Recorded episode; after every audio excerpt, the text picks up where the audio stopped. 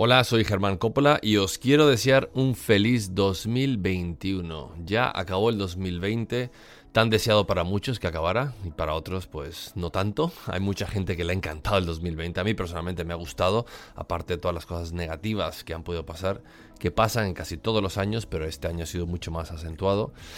Y es cierto que, bueno, el 2021 nos espera algo interesantísimo, yo creo, ¿no? Tenemos una, un cambio de chip, un cambio de mentalidad. Creo que todas las personas han dado un paso adelante, ¿no? En, esa introspectiva personal, en esa búsqueda de, de, la felicidad, de la conexión con otras personas, ¿no? Cuando nos quitan la posibilidad de estar juntos, nos damos cuenta de cuánto lo necesitamos. Así que este episodio, antes que vuelvan las entrevistas, es un pequeño episodio especial sobre el inicio de este grandísimo 2021 que esperemos que sea un año de esperanza, con la vacuna ya a la vuelta de la esquina y vamos a ver qué tan efectivo es eso para todos nosotros. Ojalá funcione y funcione bien para que las industrias, los comercios, la logística, la distribución, la hostelería, todo el mundo vuelva a la normalidad y todos podamos volver a tener por lo menos medianamente la normalidad que teníamos antes. ¿Qué va a pasar en el 2021? Bueno, mm, estuve leyendo el otro día un montón de cosas interesantes de cambios. Eh, obviamente uno es la vacuna, que es lo que todo el mundo espera. Pero bueno, vamos a, vamos a tocar algunos temas y, bueno, espero que esto os abra un poco la mente y os ayude también a, a, ser más perceptivos, ¿no? Las cosas que nos van a pasar o los cambios que están aquí para quedarse. Por ejemplo, uno es el teletrabajo. Todo el mundo está teletrabajando y cada vez las empresas se están empezando a transformar. Simplemente porque es mucho más rentable y dos, porque en teoría, según los estudios, es mucho más eh, productivo para las personas. Es cierto que ahora mismo hay otra tendencia diciendo, oye, si estamos trabajando en casa, pues habrá que ajustar sueldos a la medida de decir hay que subirlos. ¿Por qué? Porque yo uso mi internet, uso mi electricidad, uso mi, sitio, ¿no? mi residencia y además no solo eso, lo más probable es que esté trabajando más horas que debería, porque ha pasado mucho con muchísima gente, ¿no? por lo menos en las entrevistas que yo he hecho y con la gente que tengo la oportunidad de hablar en el 2020, todo el mundo coincidía que hoy el teletrabajo ha sido formidable y estupendo, pero he trabajado más que nunca. Y eso es algo a tener en cuenta. Entonces, eh, es cierto que las personas necesitan contacto. Todos necesitamos contacto la gente se echa de menos. Es así, ¿no? Entonces, em, ¿puede que la oficina vuelva a tener un sitio en nuestras vidas? Yo creo que sí. Pero yo creo que también lo va a tener eh, compaginado como, llamémosle, una, eh, como un coche híbrido, ¿no? Vas a tener un, un, motor eléctrico o unas baterías eléctricas que te impulsen, pero también la gasolina, ¿no? Esto va a ser igual. Vas a tener parte de casa parte de oficina. Y yo creo que en esa, en, esa conciliación ¿no? que también buscamos de, de, familia, la conciliación con el trabajo, la podríamos tener si compaginamos esto correctamente y no nos invade el trabajo nuestra vida personal. Pero bueno, esa es una, una de, las, de las grandes cuestiones. Los horarios, los típicos americanos, ¿no? Trabajan de 9 a 5, 9 to 5, 9 to 5. Eh, ¿Qué va a pasar ahora? Puede que los horarios cambien, puede que tengas tú otro tipo de libertad para hacer otro tipo de cosas, puede que los horarios no estén tan definidos por una estructura rígida como era el estar físicamente presencial, el, hacer el típico, eh, ¿no? El, check-in, ¿no? Que, haces eh, habitualmente para decir aquí estoy trabajando, aquí he llegado, ¿no? Yo creo que puede ser diferente en muchos países, no muchos, pero sí es cierto que hay pocos países, eh, algunos países, perdón, que, sí están probando el trabajar cuatro días, ¿no? otros están probando tres días en la oficina, dos días en remoto, y después dos días completamente libres, ¿no? Que son los cinco días de trabajo. Entonces, el 3-2-2, que le están llamando muchos, en vez del 9 a 5, el 3-2-2. Tres en la OFI, dos en tu casa y tus dos días libres de fin de semana. Eh, yo creo que eso es importante. Es importante que las empresas también muten y cambien, ¿no? Y vean los, lo, que ha pasado en esta pandemia y cómo la gente ha logrado ser fiel a su trabajo, a, a, a, producir, ¿no? A ser productivo en la empresa. Las empresas tienen que premiar ese esfuerzo de los empleados, porque en el fondo la gente que trabaja en las empresas es el activo más importante que tiene un negocio, es las personas. Y si esas personas están contentas y se les dedica el tiempo necesario, no son números, son personas que tienen vidas, familias, creo que es algo importante y que ha llegado a la conciencia de las grandes internacionales y se está viendo una tendencia a depurar esos horarios tan rígidos que venimos arrastrando los últimos 30, 40 años cuando la tecnología en sí no existía para facilitar esa labor que estamos haciendo ahora mismo desde, desde nuestras casas. Entonces yo creo que, que eso puede ser, eh, puede ser interesante. Eh, ¿Qué nos puede pasar este año? Pues prepararnos para una recesión global. Está clarísimo que el 2020 ha tenido un impacto gigantesco en la economía, ha tenido un impacto y una implicación muy grande en lo que es la recesión y lo que nos viene, ¿no? Hay muchas empresas que están adelante, sí, hay muchas que han mutado y se han reinventado y han logrado triunfar, sí, hay muchas que han creado industrias nuevas o negocios nuevos por la necesidad que ha tenido, que ha creado e, e, este ecosistema eh, tan raro ¿no? que, hemos tenido en el 2020. También, pero también es cierto que muchas empresas tradicionales y muchas empresas que no tenían colchón, que no tenían cómo financiar todos esos últimos 9, 10, 15, 20 meses que nos vienen encima de crisis, eh, esas empresas van a desaparecer y va a haber muchas empresas fantasmas y eso tenemos que asumirlo. Entonces, ¿va a haber una recesión? Lo va a haber. ¿Qué hagamos con esa recesión a nivel económico y a nivel de liderazgo? Es nuestra decisión realmente y es donde todos tenemos que, apoyar las comunidades locales. Ve al mercado local a comprar las cosas. Ve a comprar las cosas que necesites aquí al lado. O sea, intenta que la economía de tu barrio siga viva. Porque eso genera empleo y en el fondo eso genera un bienestar económico en tu propia comunidad, que es lo que estamos buscando. ¿no? Entonces yo creo que es una de las cosas que, que tenemos que tener en cuenta. Eh, otra, otra que estuve leyendo el otro día que me parece muy buena, muy muy buena la verdad, es tener más mujeres eh, en posiciones de C-suite, que le dicen los americanos o los anglosajones, eh, que son CEOs, CMOs, etcétera, ¿no? Es decir, altas posiciones. Yo creo que, es cierto que es, momento de dar, de dar más lugar a la mujer, ¿no? A la mujer emprendedora, a la mujer empresaria, porque hay muchísimas cualidades empáticas que lo siento chicos, pero no las tenemos nosotros. Y eso es algo genético que tenemos que entender. Y yo creo que una mujer en unas posiciones altas eh, puede cambiar mucho la estructura de cómo se puede dirigir los negocios a nivel, a nivel mundial. ¿Por qué?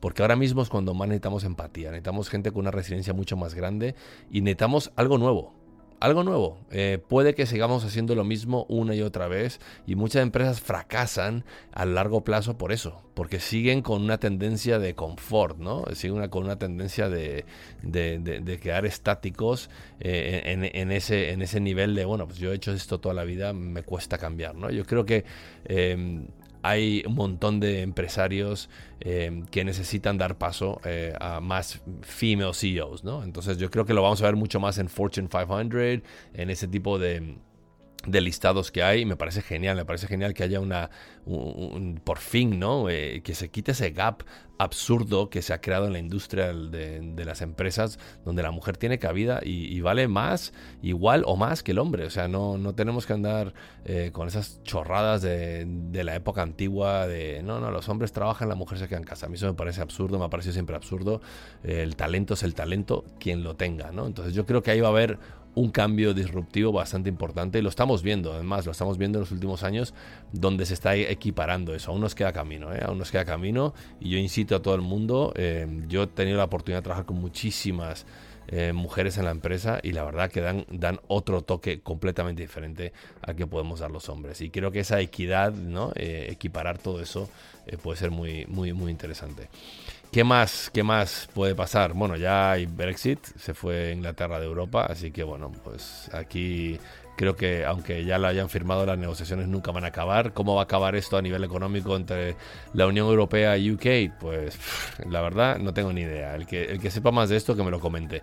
Eh, yo no soy tan metido, pero es cierto que hay algo aquí mm, interesante donde hay que tener una unidad europea Em, se ha ido uno de los países más importantes de la Comunidad Europea y a ver cómo nos afecta, especialmente ahora, donde vamos a tener una crisis eh, económica bastante grande, no tener el, apoyo de uno de los países que más generaba, ¿no? Pero bueno, vamos a ver qué pasa. Quién sabe, capaz que vuelven. Yo me intuyo que los jóvenes quieren volver y la gente mayor se quiso ir y, y creo que eso puede volver a pasar. 2021. ¿Qué pasa con la educación 2021? Porque claro, eh, los niños han tenido un aprendizaje forzoso a, través de aprender remotamente, ¿no? El, tener ese e-learning casi que, que, tuvimos todos los que tenemos hijos, yo lo viví con mis hijos, y yo creo que, bueno, el 2021 mm, debería de tener un mix, debería tener un mix con este tipo de, actividades más digitales, ¿no? Eh, yo creo que la educación tiene que, que ya transformarse, sé que es eh, absurdo decirlo así en un podcast, pero... Eh, siento que no, no, estamos haciendo nada realmente para transformar el nivel educativo de nuestros hijos y estamos educando a nuestros hijos de la misma forma que educamos, que nos educaron a nosotros y que educaron a nuestros padres, incluso a nuestros abuelos y me parece absurdo que no hayamos mutado el sistema educativo. No, sé, no, no, no todo se basa en que te tengan que examinar y, dependiendo de tu nota puedas aprobar. Eh, eh, así no es la vida. La vida no es un examen. La vida es un compendio de aprendizajes donde estamos siempre aprendiendo como seres humanos y mejorando con nuestros errores. Entonces, premiar al, al, más empollón versus el otro que no lo es, y cuántos casos tenemos de gente que no es tan, tan, tan inteligente en el colegio, pero de repente terminan siendo genios. A ver, ¿qué estamos premiando? Estamos premiando el desarrollo de una persona en este planeta durante toda su vida, no durante los primeros 16, 18 años de vida. Me parece eso realmente absurdo cómo se está manejando la educación, no solo en España, sino en el mundo. Eh, yo vengo de otros países donde tiene una educación, viví en cinco países y en los cinco países la educación no cambiaba en Estados Unidos, en Latinoamérica, inclusive aquí cuando estoy estudiando algo en España, tampoco, es todo igual. Entonces, eh, ¿Por qué no mutamos? Bueno, pues están viendo empresas que están haciendo masters online, se están viendo eh, que la gente va a empezar a, hacer más cursos online y que la universidad va a tener problemas, porque la universidad per se es carísima y el conocimiento ya está disponible para todos. Eso es lo mejor, que el conocimiento está casi disponible para todos a través de Internet. Entonces puede que pagues mil euros y tengas una carrera entera en vez de pagar 40.000 por una gran universidad solo por la titulitis. Entonces, bueno, incito a la gente joven que, que, que, empiece a aprender ya, que no espere. No espere, ¿no? Yo con mis hijos les pongo podcast y tienen 11, 12 años y les pongo podcast y les digo que lean ese tipo de libros. Tienen que empezar a aprender, ¿no? Tienen que empezar a, a tener esa plasticidad en su cerebro para que, bueno, pues les fomente, ¿no? Y yo creo que yo creo que eso es algo interesante, ¿no? Eh, el otro día leí un artículo que me pareció un poco dramático, pero bueno, serían cosas que para ir planteándose, ¿no? Dicen que para el 2070 va a haber un problema gigantesco a nivel climático, que me lo puedo creer. Entonces que empieces a planear refugiarte de las ciudades y escápate a otros tipos de climas cuando eventualmente dentro de 40, 50 años eh, esos climas van a ser más, eh, más óptimos para vivir ahí. Así que bueno, ahí lo dejo. Es una cosa que leí. Me pareció interesante eh, el, ¿no? el, mirar tanto hacia el futuro.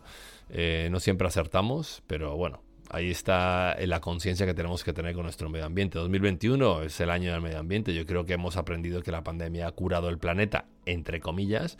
Em, y tenemos que pensar en que, bueno, que, muchas de las cosas que hemos logrado hacer estando en casa, encerrados, sin contaminar el planeta, lo podríamos equilibrar de alguna forma, ¿no? Y, y esperemos que haya tendencias y esperemos que realmente por fin empiecen los gobiernos a actuar y no pensar solo en el dinero, sino pensar en el futuro, porque hasta ahora hemos sido muy cortoplacistas, lo que genera dinero a la industria en corto plazo es lo que le importa a los gobiernos y a largo plazo nos da igual que el mundo se destruya. A largo plazo va a llegar y cuando llegue no tenemos negocio que hacer ni mundo donde vivir, así que al final es un poco absurdo esa estrategia, ¿no? Es como plantear una estrategia para sobrevivir este año, pero no plantear un crecimiento eh, sostenible en el tiempo para tu negocio. O sea, eso no lo haces. Jamás. Ningún empresario ha planteado, oye, voy a, voy a petarla este año, pero en dos años lo más probable es que me funda. A ver, eso no es un negocio rentable. Entonces pensemos con la cabeza un poquito más e intentemos que el 2021 eh, sea, sea el año para, más disruptivo para ese tipo de cosas. ¿no?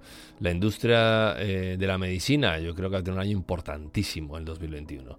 Todo lo que sea health, ¿por qué? Por la vacuna, por la forma en que tenemos que empezar a, procesar mentalmente nosotros o nos tengan que empezar a decir cómo tenemos que empezar a vivir para intentar quitarnos la mascarilla, tener una cercanía con las personas en la calle, etcétera, ¿no? Eh, tener eventos multitudinarios. Yo creo que es importantísimo y es algo que que, health, realmente la industria de healthcare eh, nos, va, nos va a aportar muchísimo, ¿no?